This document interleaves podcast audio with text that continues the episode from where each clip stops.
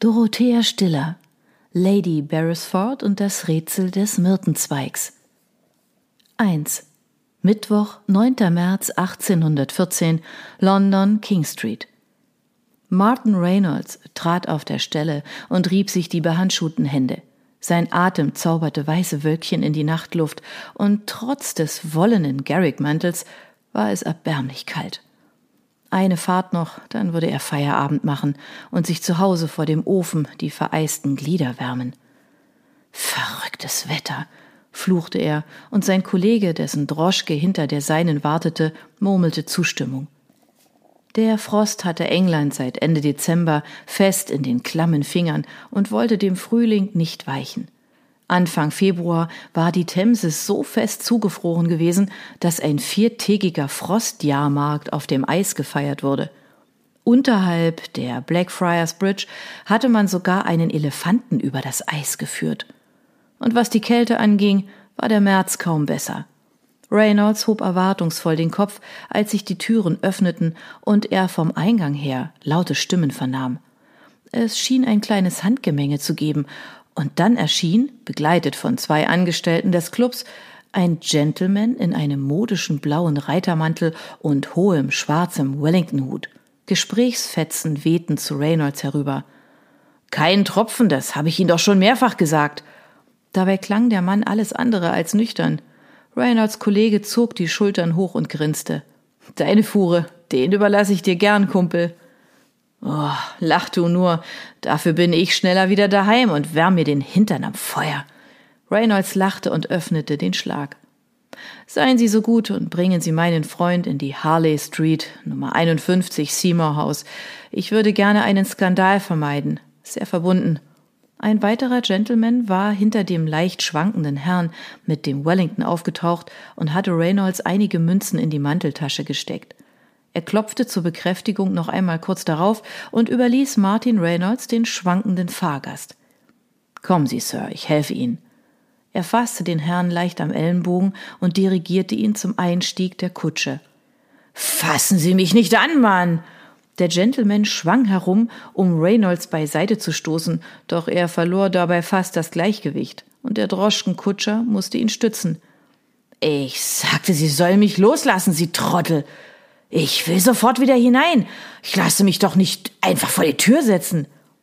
Reynolds seufzte und knirschte mit den Zähnen. Nur nicht unhöflich werden zu den feinen Herrschaften, egal wie unmöglich die sich aufführten. Sir, wir bitten Sie noch einmal höflich zu gehen, sonst müssen wir einen Constabler bemühen, sprang nun einer der livrierten Angestellten Reynolds bei. Idioten, Gelumpe, stieß der Gentleman im blauen Mantel hervor, ließ sich dann aber doch von Reynolds in die Kutsche helfen. Es kam nicht selten vor, dass Reynolds renitente Herren fahren musste, die zu tief ins Glas geschaut hatten, doch vor dem renommierten Elmex Club hatte er heute Abend nicht damit gerechnet. Schließlich wurde Alkohol dort aus Prinzip nicht ausgeschenkt. Darüber wachten die gestrengen Patronessen mit Argusaugen mussten verflucht traurige und steife Veranstaltungen sein, so ohne einen anständigen Tropfen, dachte Reynolds. Kein Wunder also, dass so mancher Gentleman die Gelegenheit nutzte, bereits vor dem Besuch im Almex zu zechen. Dieser Geselle hier schien es allerdings übertrieben zu haben, was vermutlich der Grund für seinen Rauswurf war. Naja, ihm sollte es recht sein. Verrückte feine Pinkel. Auf die Art und Weise kam er wenigstens schneller ins Warme. Er schüttelte den Kopf, band die Pferde los und kletterte auf den Kutschbock. Er schnalzte kurz mit der Zunge und ließ die Peitsche knallen, dann rumpelte seine Droschke in die eiskalte Märznacht davon. Reynolds bog in die Duke Street ein. Sein Weg führte ihn über Piccadilly und Bond Street nordwärts in Richtung Regents Park. Nicht einmal eine Viertelstunde später erreichte er sein Ziel – die Kälte war ihm in die Knochen gekrochen, und trotz des Schals fühlte sich sein Gesicht an wie zu einer Maske erstarrt. Doch das warme Herdfeuer und der wohlverdiente Feierabend waren nun in greifbare Nähe gerückt. Als er vom Bock kletterte, sah er bereits einen livrierten Diener auf die Kutsche zueilen. Der Schlag wurde geöffnet. Als sich nichts regte, steckte der Diener den Kopf ins Innere der Kutsche.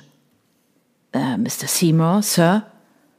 Reynolds sah, wie der Diener auf den Tritt stieg. Ungeduldig rieb er die Hände zusammen. Offenbar war sein Fahrgast eingeschlafen, denn er hörte jetzt, wie der Diener versuchte, ihn zu wecken. Mr. Seymour? Sir, wachen Sie auf. Stille. Dann plötzlich ein Schrei. Oh Gott! Blut! Das ist Blut! Er ist tot! Reynolds fuhr zusammen. Hatte er sich verhört? Blut? Wie konnte so etwas sein? Er griff die Laterne vom Bock und machte einen unsicheren Schritt auf die Kutsche zu, als der Diener bereits heraustaumelte. Martin Reynolds schlug die Hand vor den Mund. Guter Gott, Sie sehen ja fürchterlich aus, Mann. Reynolds machte einen Schritt auf ihn zu, doch der Mann wandte sich ab und hob abwehrend die Hände. Rühren Sie mich nicht an, Sie Ungeheuer. Sie haben Mr. Seymour umgebracht. Laut hallte die Stimme des Dieners von den Häuserfassaden wieder. Aber ich verstehe nicht, stammelte Reynolds. Doch der Mann in der Livree rief laut um Hilfe und lief kopflos in Richtung Dienstboteneingang davon. Reynolds umklammerte den Griff der Laterne und öffnete den Schlag. Die flackernde Lichtquelle über den Kopf gehoben, setzte er einen zittrigen Fuß auf den Tritt und spähte ins Innere.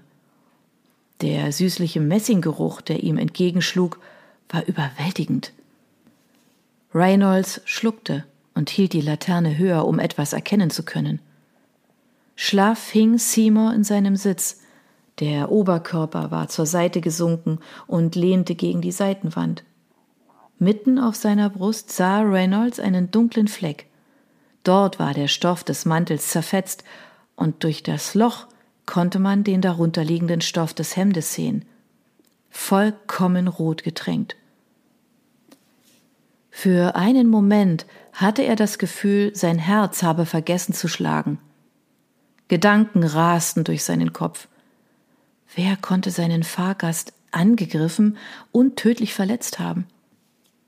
Es war doch niemand bei ihm gewesen, und er hatte nirgends angehalten. Und wenn ihn jemand erdolcht hatte, wo war dann die Waffe? Der Diener hatte nichts in der Hand gehabt. Im Lampenschein konnte er Simons wächsernes bleiches Gesicht erkennen. Wären nicht die unnatürliche Pose und das Blut gewesen, hätte man meinen können, er schliefe. Nichts an seinen Gesichtszügen verriet den Schreck eines Angriffs. Hinter sich hörte Reynolds vielstimmiges Rufen und eilige Schritte, die auf dem Pflaster halten. Er wollte die Lampe herunternehmen und aus der Kutsche klettern, als ihr Schein etwas Ungewöhnliches erfasste. Er runzelte die Stirn. Unterhalb des Blutflecks auf der Brust des Toten lag etwas. Reynolds griff danach. Mit spitzen Fingern hob er es auf und drehte es, um es zu betrachten. Es war irgendwie eine Art von Zweig. Die kräftigen, glänzenden Blätter erinnerten an Lorbeer, doch die weißen Blüten sahen keiner Pflanze ähnlich, die Reynolds je gesehen hatte. Gerade als er den Zweig wieder ablegen wollte, wurde der Schlag weiter aufgerissen, kräftige Arme packten den verdatterten Droschkenkutscher und zerrten ihn aus dem Fond. Das ist der Bursche, der hat ihn auf dem Gewissen. Lasst ihn nicht entkommen.